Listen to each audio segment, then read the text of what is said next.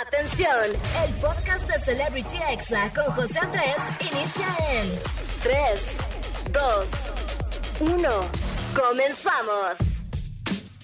Amigos, ya estamos aquí de vuelta en Celebrity Exa y bueno, ya les he platicado a quién tengo el día de hoy en entrevista y bueno, sin más presentación, ella es nutrióloga, es donadora en vida y bienvenida Yaretri. ¿Cómo estás?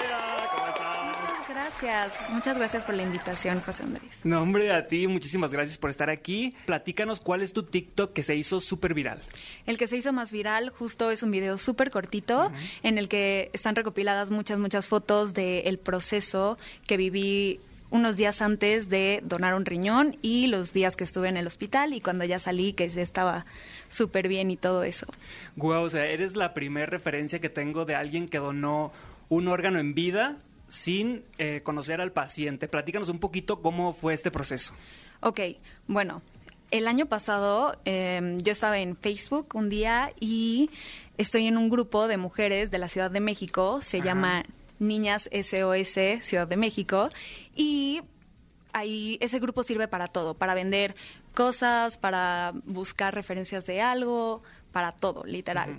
Y estaba un día ahí y me encontré con una publicación de una chica que se llama Ángela y ella justo estaba con- contaba la historia de que tenía un hermano que padecía insuficiencia renal crónica y por muchas enfermedades que había tenido, por ejemplo, cáncer, y eso lo había llevado a que sus riñones se dañaran, pero ya era candidato para un trasplante. Lo primero que yo pensé es que si estaban buscando a una persona era porque la familia no podían ser sus donadores, ¿no? Sí. Y pensé luego, luego como, ¿qué persona le donaría un riñón a alguien que no conoce? O sea, ¿cuáles son las probabilidades?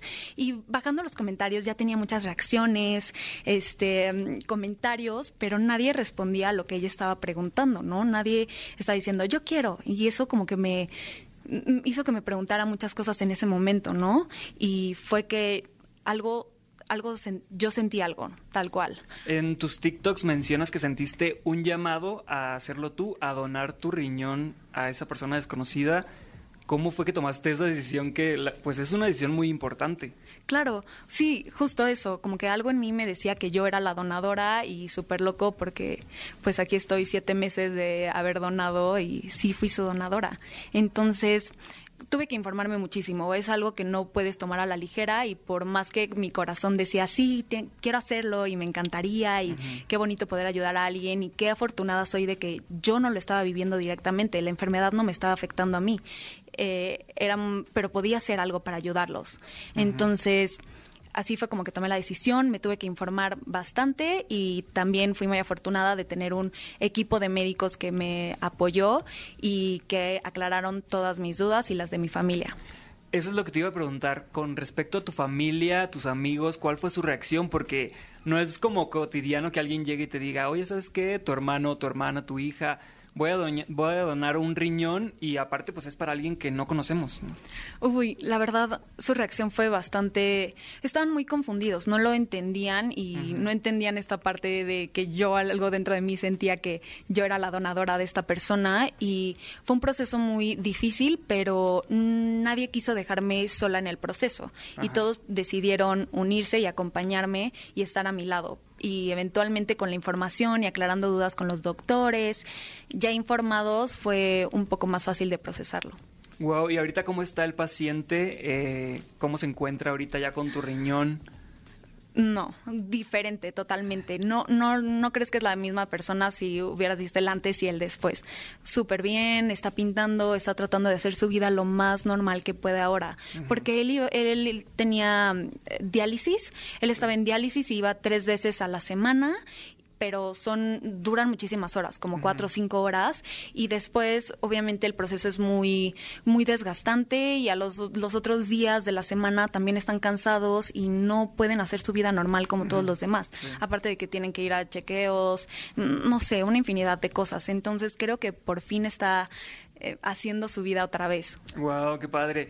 En algún momento de que ya estabas cerca de la operación, te lo cuestionaste, dijiste, ¿qué estoy haciendo? ¿En qué me metí? ¿No? O sea, me- me- ¿en algún momento pensaste en e- echarte para atrás o fue una convicción que tú tuviste desde un principio? estuve muy decidida desde el principio y creo que justo eso fue lo que ayudó a que mi familia como que pues finalmente dijera pues ni modo, pues si ya lo va a hacer pues la acompañamos. Pero no creo que siempre estuve muy, muy, muy decidida, como que jamás quise echarme para atrás.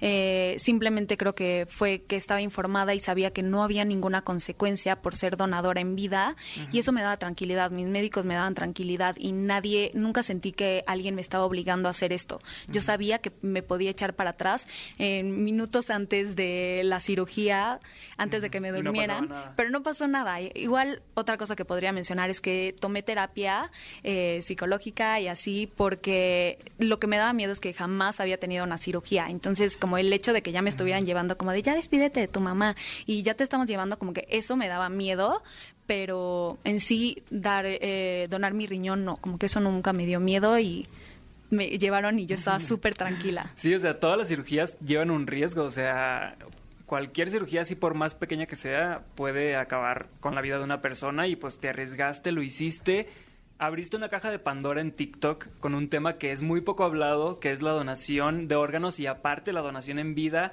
¿Qué otros órganos se pueden donar en vida? O sea, me dio mucha curiosidad de pensar de que realmente, si lo pensamos así, pues somos muy egoístas todos, porque pues todos nacemos con dos riñones, siempre hay una persona que está en lista de espera, eh, pues literal, esperando un milagro que alguien se decida así como tú de hacerlo. Eh, ¿cuáles son los otros órganos que se podrían donar en vida?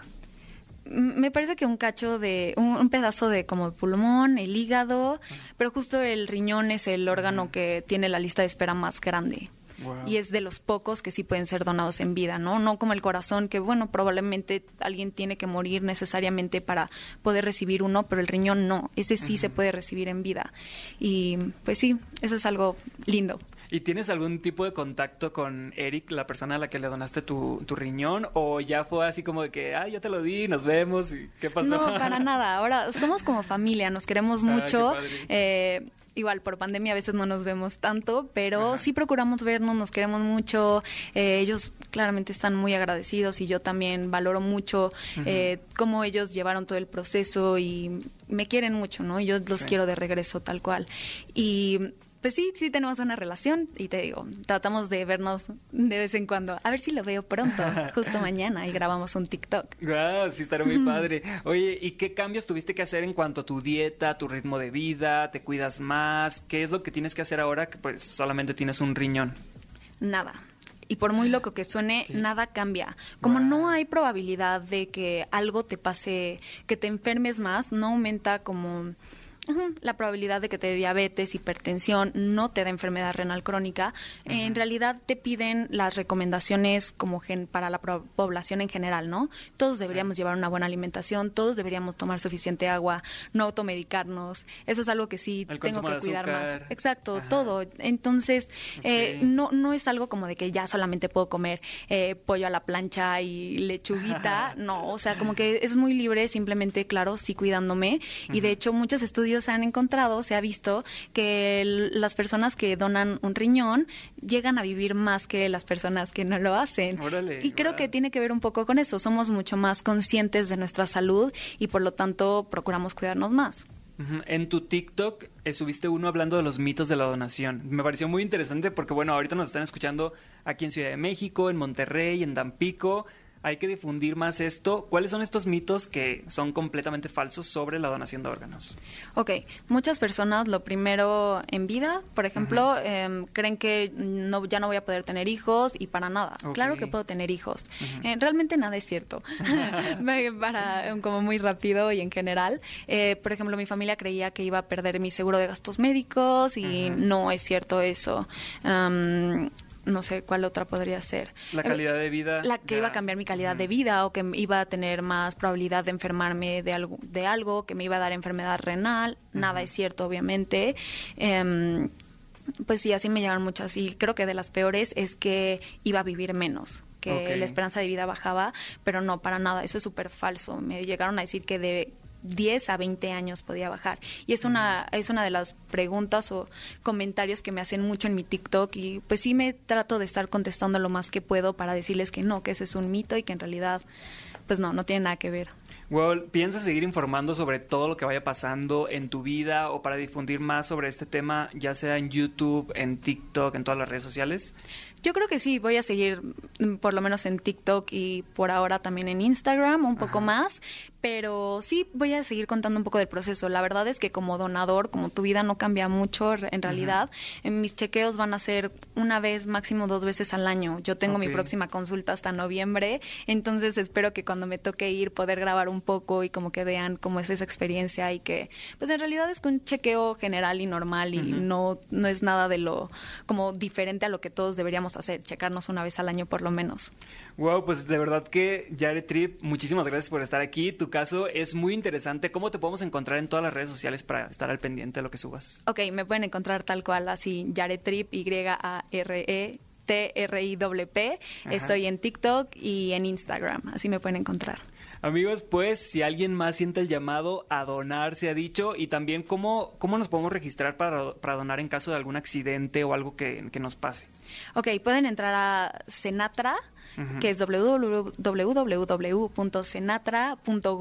www.senatra.gov.mx y eh, le dan clic en registro de voluntarios y ahí vienen todas las indicaciones. Está súper sencillo y no se tardan más de cinco minutos. Y si también tienen alguna duda, me pueden contactar por Instagram o TikTok y yo feliz de responderles las dudas que tengan. Wow, muchísimas gracias. Y bueno, si, si, si quieren repetir esta entrevista, recuerden que está en Spotify, en iTunes, en Amazon Music. A partir de las 6 de la tarde ya va a estar ahí y no le cambien porque regreso con la recomendación del día. Muchas gracias, Yare. Ay, gracias a ti.